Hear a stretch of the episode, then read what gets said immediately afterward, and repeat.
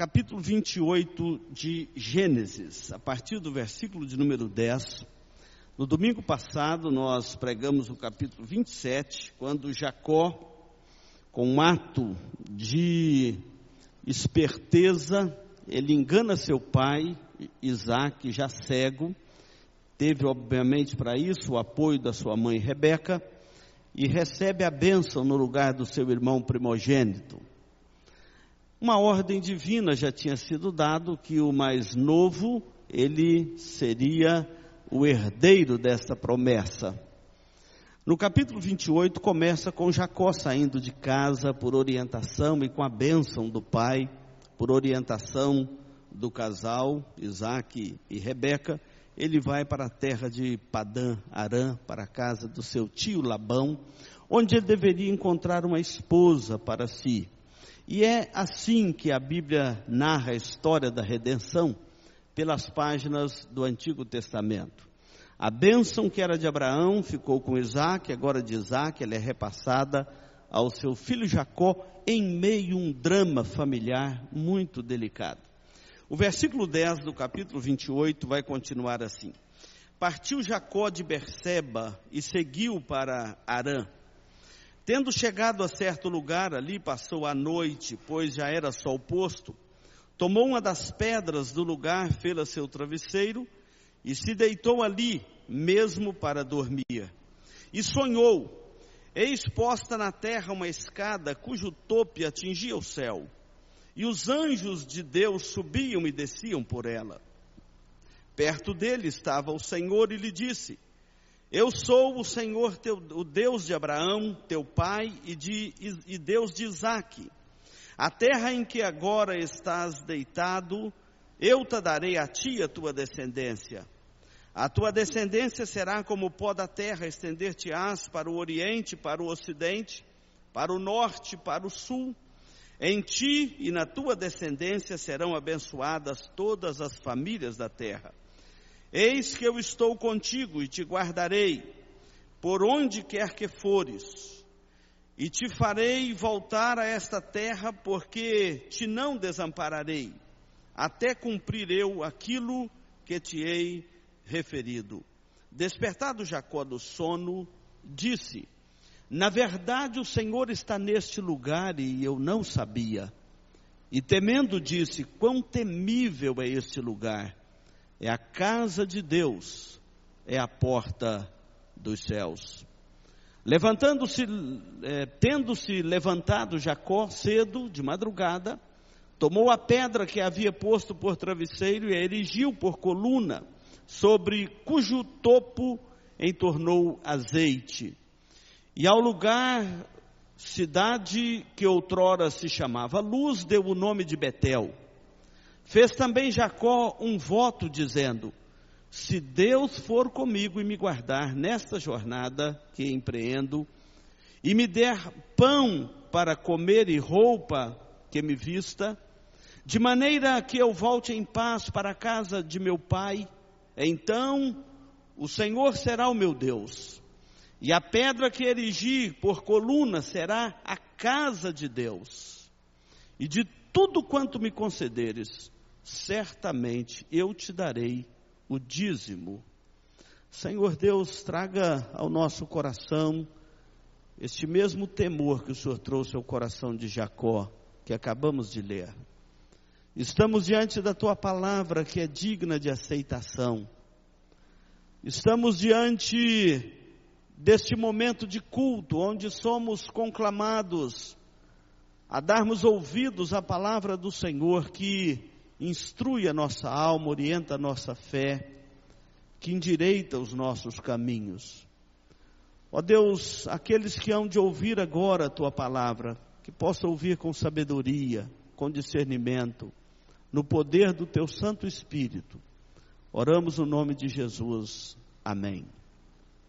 Mantenha sua Bíblia aberta aí, não só você que está aqui no templo, no salão social, mas você também que nos acompanha da sua casa, também pela transmissão aí da TV Grandourados e da internet. Eu quero chamar a sua atenção para esse texto de uma forma muito especial nesta noite. Ah, um belo tema para a nossa mensagem seria: O Senhor estará com o seu povo onde quer que ele vá. O Senhor nunca abandona o seu povo. Essa consciência nós precisamos de ter na nossa jornada da fé. O Senhor nunca abandona o seu povo. Ele está conosco todos os dias. Esse texto ele é uma mensagem da parte de Deus, é como um recado da parte de Deus para o seu povo, inclusive hoje, nesse exato momento, que serve para nos confortar e também ele nos ensina que o Senhor estará é, sempre conosco, por onde quer que formos, seja qual for a circunstância que nós estivermos passando, a luta que estivermos enfrentando, o Senhor jamais abandona o seu povo. É interessante lembrarmos disso porque é muito comum as pessoas serem apanhadas em algum pecado individual e logo pensar assim: é, Deus me abandonou. Eu já tive aconselhamento pastoral com irmãos da igreja que lamentava e dizia: Pastor, Deus me abandonou.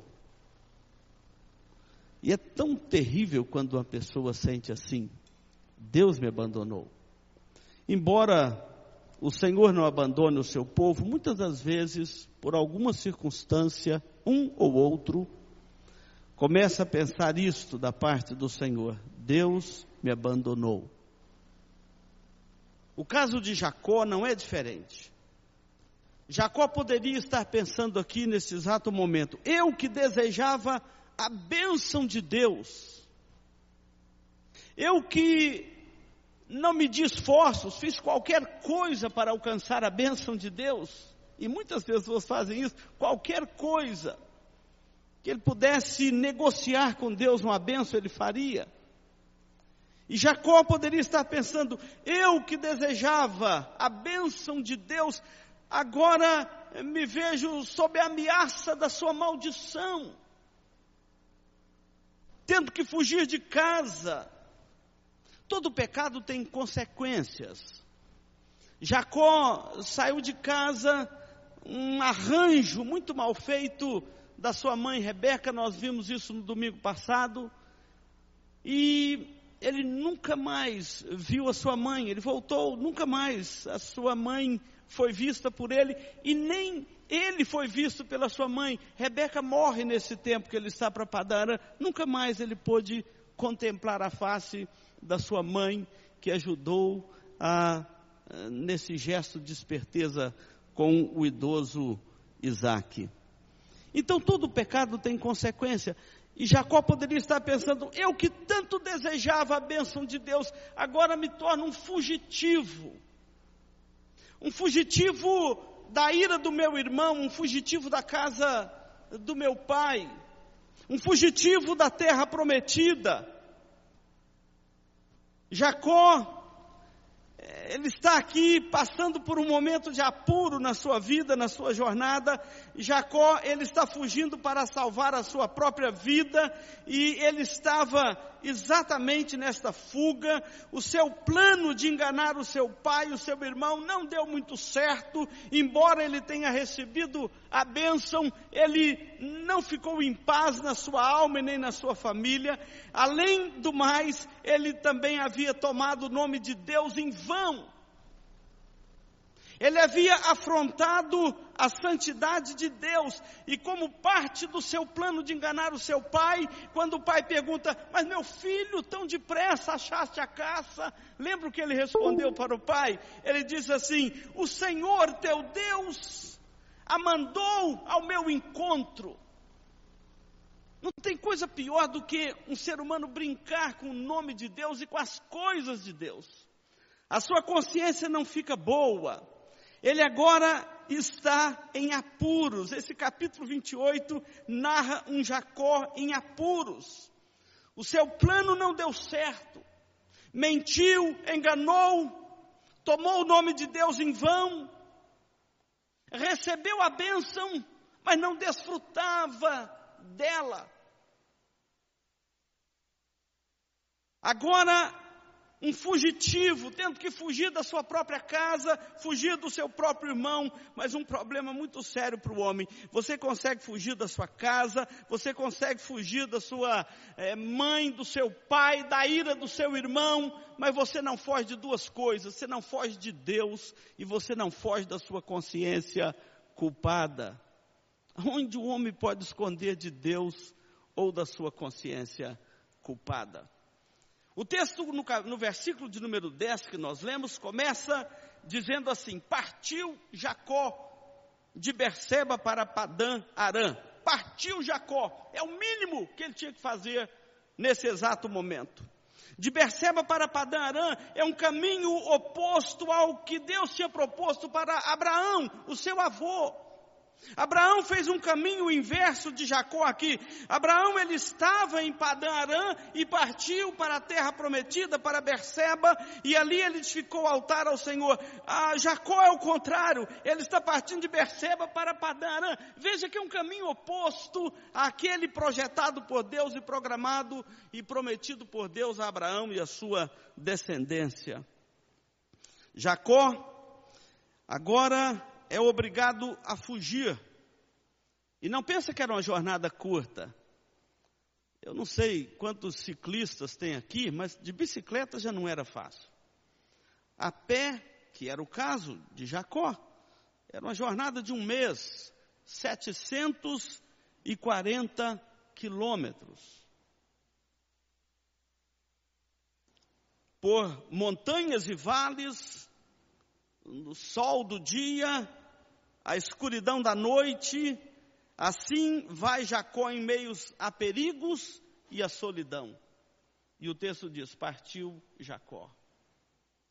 O versículo de número 11 narra que tão logo ele partiu, ele chega a um local, a um lugar, e aqui é importante você olhar quando fala assim, tendo chegado a certo lugar. Olha a ênfase que o narrador dá a este lugar que Jacó chegou na sua fuga, chegando a certo lugar, ou seja, ele mal tinha começado a sua jornada e já chega a este certo lugar. A ênfase aqui se explica porque era exatamente um lugar especial nessa história da promessa de Deus e da jornada de Abraão. Foi exatamente ali que o seu avô Abraão havia edificado um altar ao Senhor em Betel a cidade da luz. Abraão havia construído um altar ao Senhor ali, tão logo ele chegou na terra prometida, tão logo o Senhor ordenou que ele fizesse isto. E ali então é, Abraão havia adorado ao Senhor e haveria entendido que estava na terra das suas peregrinações prometida por Deus. Então não era um lugar qualquer. Jacó chegou nesse lugar e é interessante porque Jacó jamais tinha se encontrado com Deus. Presta atenção nisso aqui. O Deus de Abraão e o Deus de Isaac ainda não era o Deus de Jacó. Jacó ainda não tinha se encontrado com Deus. Ou com o Deus de seus pais. Quando ele se referiu a Deus com o seu pai Isaac, ele disse assim: O teu Deus não era o meu, é o teu. Observa como que a jornada espiritual ou a jornada da peregrinação, da aliança de Jacó se passa por esses quadros que às vezes não observamos ou não atentamos a ele nas páginas das Escrituras. Ele tinha ouvido as histórias de Abraão, seu avô, ele havia ouvido as histórias a respeito do relacionamento de Abraão com Deus, mas ele pessoalmente não tinha ainda se encontrado com Deus. Essa é a história de muitos filhos crentes que às vezes já ouviu as histórias de seus pais, de seus avós, mas ainda não teve um encontro pessoal com Deus de seus pais, de seus avós. É o caso aqui de Jacó. E nesse lugar, o fugitivo Jacó, ele resolve dormir ali. E quando a Bíblia fala que anoiteceu ou o dia raiou, é exatamente o marco de levantar acampamento ou de estabelecer acampamento para passar a noite. E Jacó resolve dormir. Ele toma uma pedra, coloca por travesseiro, e o texto aqui diz que ele é, começa então a dormir logo. Não sei o que passava pela cabeça de Jacó nesse momento, talvez os perigos ao seu redor, ou a preocupação com a longa e perigosa jornada que ele tinha pela frente, os animais ferozes, os deuses estranhos, chamados deuses dos lares. O fato é que ele estava exausto e logo pegou no sono. O versículo 12 narra que ele então teve um sonho um sonho que apavorou a sua alma. Durante a noite ele teve um sonho espantoso, diz aqui o versículo de número 12, que ele sonhou, e nesse sonho uma escada cujo topo atingia o céu, e os anjos de Deus subiam e desciam por essa escada. É o sonho de Jacó. É bom lembrar que a Bíblia relata alguns episódios do tempo da revelação das Escrituras, quando Deus revelou aos seus servos por sonho. É o caso de Jacó aqui. A escada ligava o céu à terra. Jacó conhecia muito bem a história da Torre de Babel. Aquela tentativa de uma escada que ligava a terra com o céu. Aquele plano frustrado e falido dos homens, deles é, atingir o céu pelos seus próprios esforços. Tem muita gente que ainda pensa assim, ele vai atingir o céu e vai entrar no céu pelos seus próprios esforços, lá na Babel. O plano não deu certo. Agora aqui, o sonho dele é a escada que liga o céu com a terra. E os anjos de Deus subiam e desciam por ela.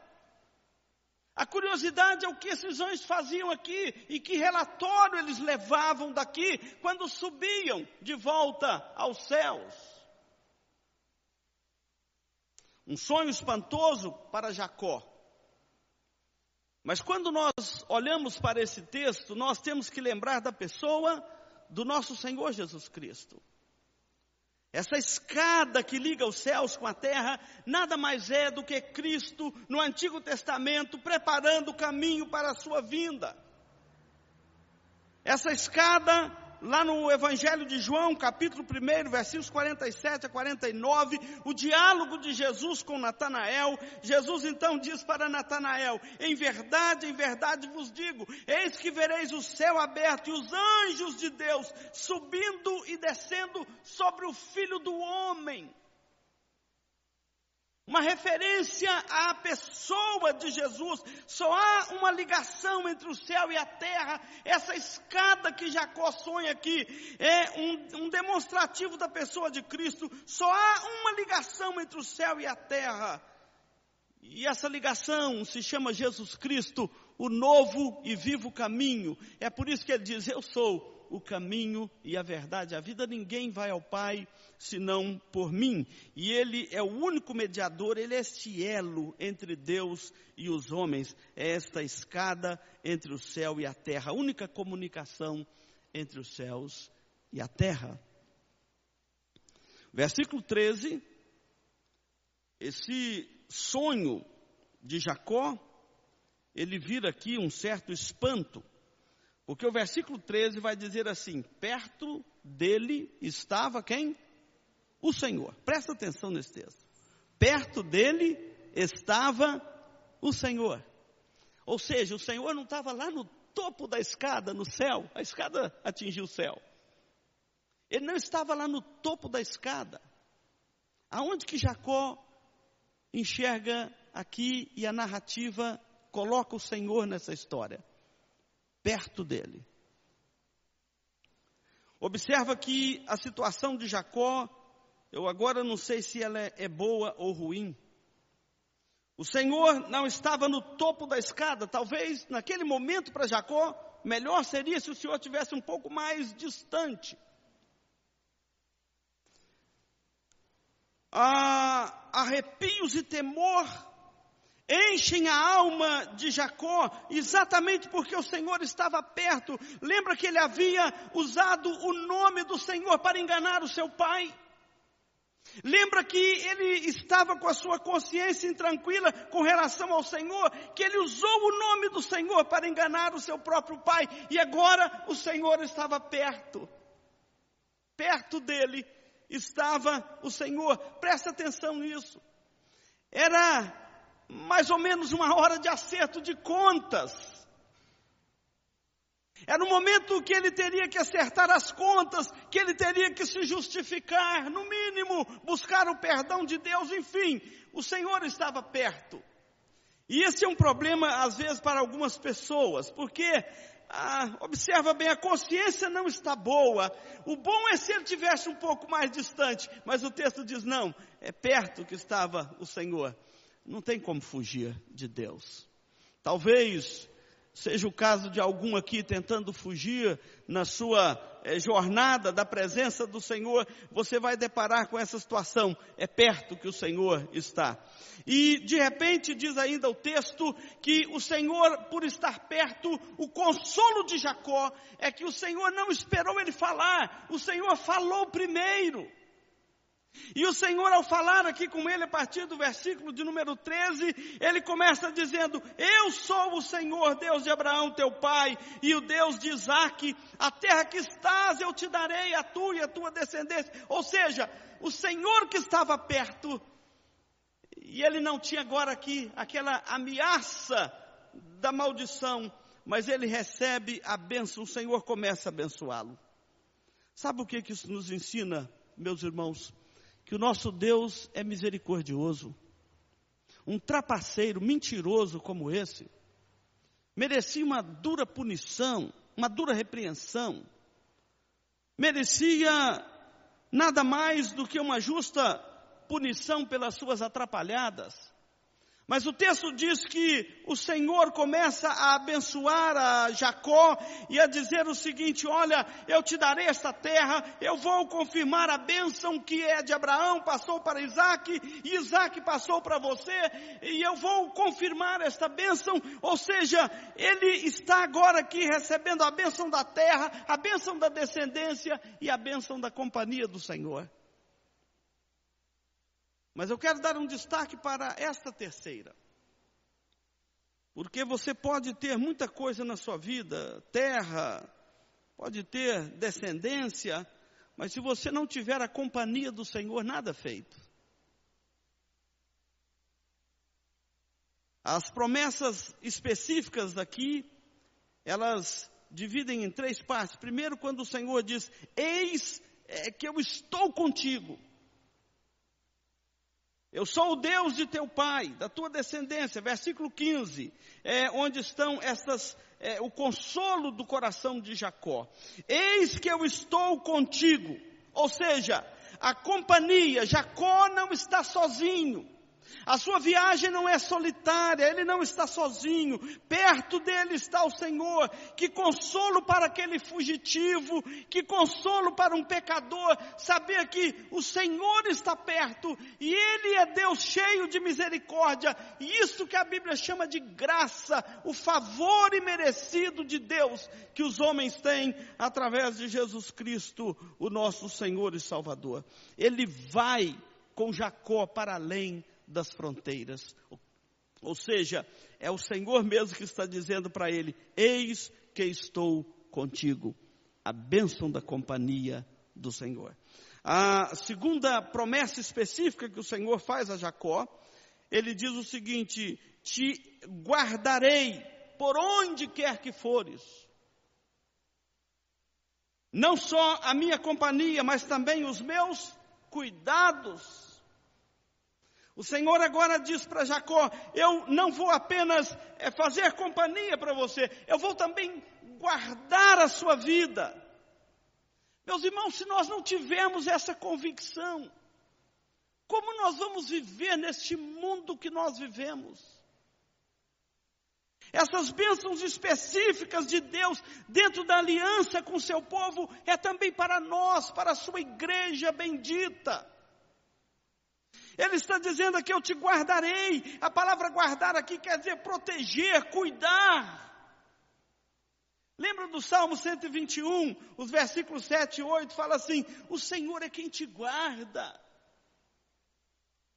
o Senhor é, guardará ah, de todo mal, o Senhor guardará a tua alma. Presta atenção nisso. Você pode arranjar alguém para guardar o seu carro, sua casa, o seu patrimônio, mas a sua alma, só o Senhor pode fazer isso. O salmo diz: Ele guardará a sua alma. Essa é uma proteção completa que o Senhor oferece a Jacó e ao seu povo em todas as gerações e à sua igreja também nos nossos dias. E a terceira bênção específica que Deus promete para Jacó: te farei voltar a esta terra que, sob juramento, prometi dar aos teus pais. Esta aqui é uma bênção específica. Fazer ele retornar àquela terra de onde ele saía como fugitivo do seu irmão. Aqui é um consolo à parte para Jacó. Até porque a última vez que um irmão fez mal ao outro, nas famílias de Gênesis, e que ele teve que fugir de casa, ele se tornou um amaldiçoado sob a sentença divina e ele seria para sempre fugitivo sobre a face da terra. Lembra de Caim? Jacó poderia pensar que cairia sobre ele algo semelhante, uma sentença divina semelhante à de Caim, mas não. Aqui ele recebe a bênção da promessa de que voltaria para a terra que Deus havia prometido a seus pais, e era uma confirmação da bênção de Isaac. E mais, ele diz: Não te desampararei, até cumprir aquilo que te hei referido, não te desampararei. Jacó, ele muda completamente a sua jornada daqui para frente. Ele não é mais um fugitivo, ele agora não é mais alguém é meramente amedrontado, ele não é mais alguém que está eh, com a sua consciência intranquila com Deus, mas ele agora é alguém que vai ter a companhia do Senhor nosso Deus. As promessas de Deus são a mais pura graça que o nosso Senhor tem para o seu povo. E Jacó, ele agora recebe essa promessa divina. E ele então é, vai ter uma jornada diferente daqui para frente. O versículo 16 e 17 narra assim: Despertado Jacó do sono, disse: Na verdade, o Senhor está neste lugar e eu não sabia. Quão temível é este lugar! É a casa de Deus, é a porta dos céus. Presta atenção nisso. Jacó acorda assustado, não mais apavorado. E ele diz assim: O Senhor está neste lugar e eu não sabia. Meus irmãos, presta atenção aqui, ele não sabia mesmo. Isso aqui não é uma retórica. Isso aqui não é uma mera palavra julgada ao, ao vento. Jacó viveu e cresceu sob a influência de uma cultura onde as famílias tinham os deuses dos lares. E a proteção dessas divindades eram territoriais. Quando alguém saía do território da sua família, encerrava a proteção daquela divindade. Agora ele estava no território de outra família, lá é território de outro Deus. Embora ele tenha ouvido as histórias do Deus do seu pai, mas ele ainda não tinha tido um encontro com ele, ele não sabia mesmo. Ele pensava que o Deus de Israel era igual aos outros deuses daquela terra, que protegia a família só enquanto ela estivesse no território da família. Saiu das divisas da fazenda, agora já está por conta de alguém outro. Então Jacó disse: Eu não sabia que o Senhor estava também aqui. E esta é a revelação progressiva de Deus no Antigo Testamento, revelando ao seu povo. E agora ele fala assim: o Deus de meus pais é um Deus que não tem divisa, não tem fronteira. E ele então vai aprendendo que Deus é o Deus de toda a terra. Ele não sabia. E temendo disse: quão temível é este lugar! Este lugar é onde o céu e a terra se encontram, é onde o céu e a terra se conectam é a casa de Deus, é a porta dos céus. Presta atenção, o culto deve ser para nós este Betel de Jacó aqui. O culto deve ser para nós exatamente este lugar o lugar do encontro do eterno com o mortal, o lugar do encontro do santo com o pecador, o lugar do encontro do misericordioso com o miserável. Este lugar é a casa de Deus, é a porta dos céus, disse Jacó nesse belíssimo encontro que ele tem aqui com o Senhor. O Deus de seus pais agora se torna também o Deus de Jacó. As minhas conclusões dos versículos 20, 18 a 22. O texto registra que Jacó erigiu ali um altar ao Senhor e com a pedra que ele usou como travesseiro, ele erigiu aquele altar e derramou sobre ele óleo, consagrando, e ali ele adorou ao Senhor, Deus de seus pais, e agora também o seu Deus. Mas não deixou de ser Jacó adorou a Deus, mas não deixou de ser Jacó. Olha a partir do versículo de número 20. Ele então começa a dizer o seguinte: agora, aquela bênção que Deus tinha prometido a ele, agora ele resolveu fazer um voto de consagração da sua vida ao Senhor. Mas um voto ao estilo Jacó. Vou te explicar. Se o Senhor me abençoar, olha aí, a partir do versículo 20. Se o Senhor me abençoar ah, e me guardar na jornada, e me der pão para comer e roupa para vestir, de maneira que eu volte em paz para a casa de meu pai, se o Senhor fizer isso, então, ó, é o se e o então. É o estilo Jacó. Então, o Senhor será o meu Deus, a pedra que eu erigi por coluna será a casa de Deus, e de tudo que o Senhor me conceder, certamente eu te darei o dízimo.